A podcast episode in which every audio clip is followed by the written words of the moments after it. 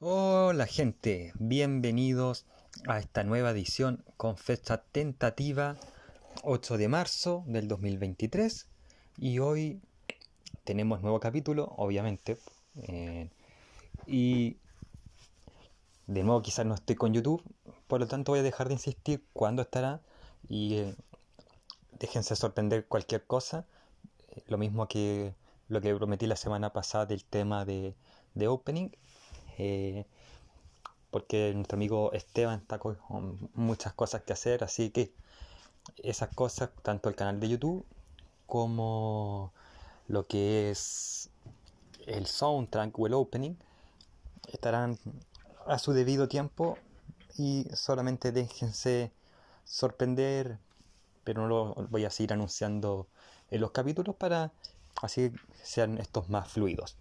Hoy vamos a hablar del libro La Catedral del Mar de Ildefonso Falcones, que es un nombre eh, vasco, por eso es un poco como complicado de pronunciar o, de escuchar.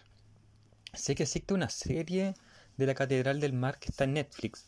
Yo en lo personal no la he visto, al contrario del libro que lo leí, por, eso lo estoy comentando.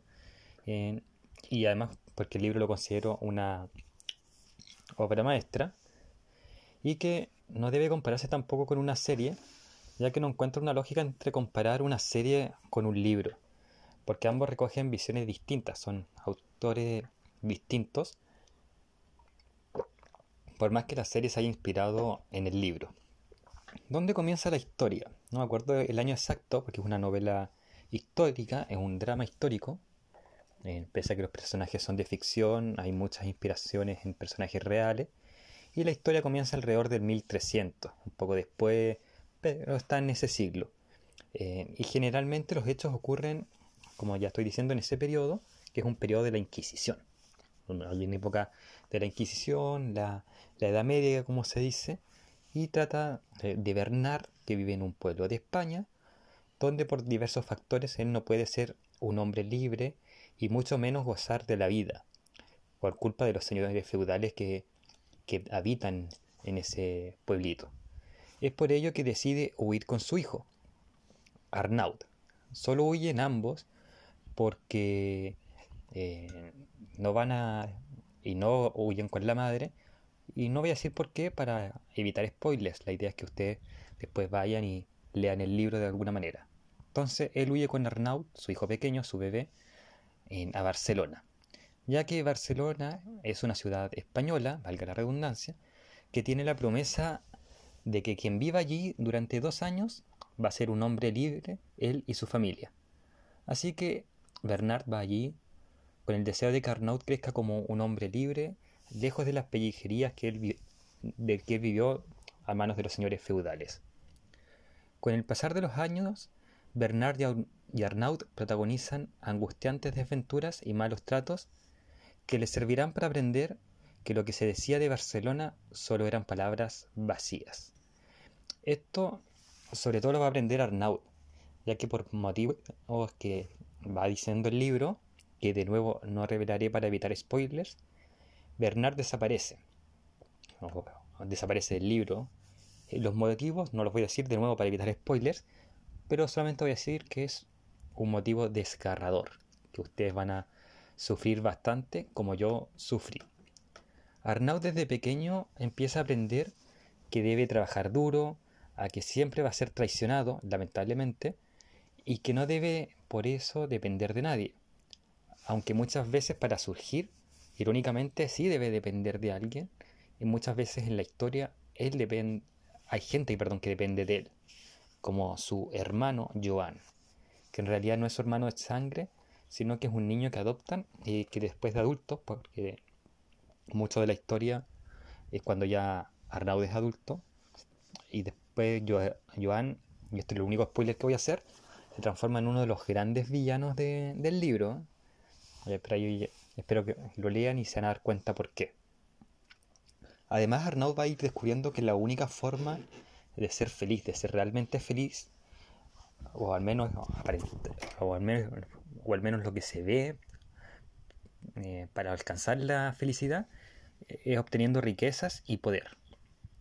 pero también se va a dar cuenta, porque las va a adquirir obviamente, porque el libro eh, tiene que pasar por todos estos estados, que en realidad la riqueza y el poder no dan la real felicidad y bla bla bla.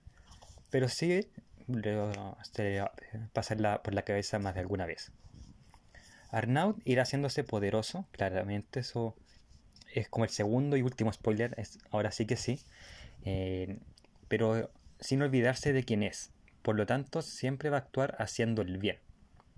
Salvo una vez que decidió vengarse, pero generalmente actúa haciendo el bien, sobre todo los Baitaixos, que eran unas personas que acarreaban grandes cantidades de piedra para construir casas y viviendas, sobre todo una iglesia que ya voy a leer eh, en unos minutos más de la importancia de esa iglesia. ¿Y por qué los Baitaixos?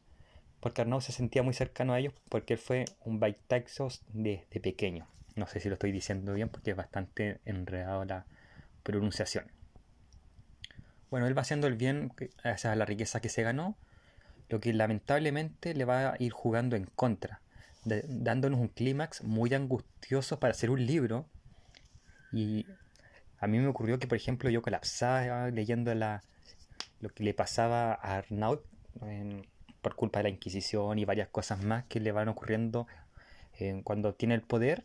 Y lo peor es que esta injusticia que le ocurre dura, dura perdón, alrededor de 200 páginas, donde uno se le hacía el número, un nudo en el estómago leyendo yo en lo personal hubiese llorado si no fuera que estaba en la micro, concentrado con los paraderos, con la lectura. Muchas veces me pasé del paradero eh, metido leyendo La Catedral del Mar.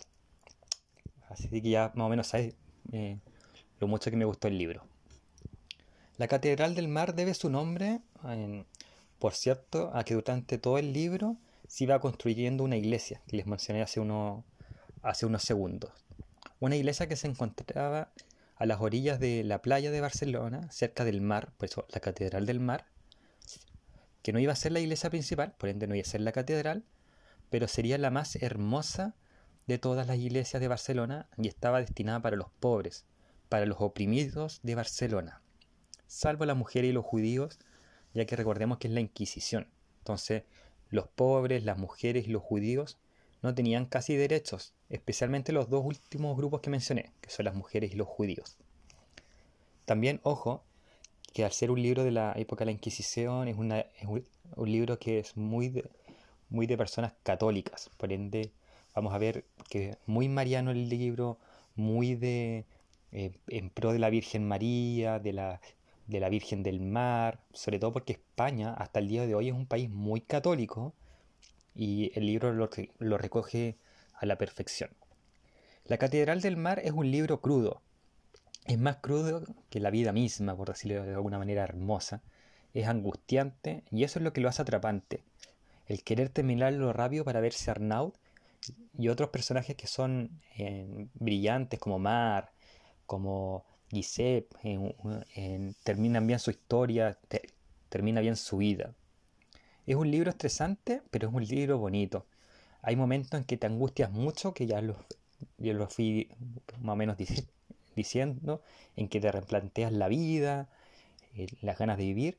Y otro en que es un paseo eh, hermoso por las hermosas calles de Barcelona, en que disfrutas de las travesuras que, que ocurren en la calle y de ciertas cosas del paisaje. Hay momentos en que envidias la suerte de Arnaud y otras en que te compadeces y dices, pobre tipo, eh, ojalá hoy se siga siendo pobre, pero no tener los malos tratos que está teniendo ahora. Es un libro que tiene de todo.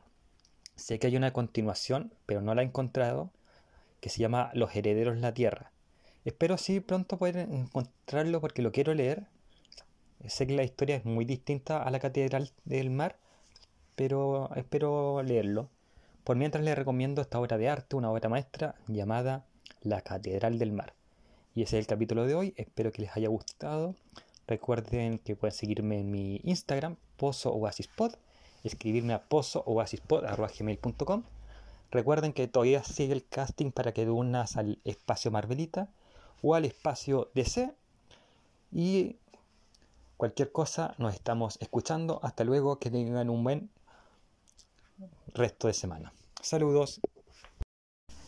Como ustedes saben, el Post en el Oasis tiene algunas pymes que les gusta eh, ayudar, como por ejemplo Trade Games, la mejor tienda de Funcos. Ahí accede a su catálogo online y ve qué productos, Funcos y otras cosas tiene que ofrecer. Cosplay Store Chile, la mejor tienda de accesorios para los cosplayers. Ahí hay lentes, pelucas, ropas, entre otras cosas, ahí en Cosplay Store. Lanas Patas de Lana, accede a los mejores productos referentes a los que les gusta bordar, coser. Vas a encontrar lanas, agujas y muchas más cosas en Lana Pata de Lana. Y Mi Arte Pixel, ahí vas a ver llaveros, imanes, cuadros y más cosas en formato pixel de tus personajes favoritos de la cultura popular.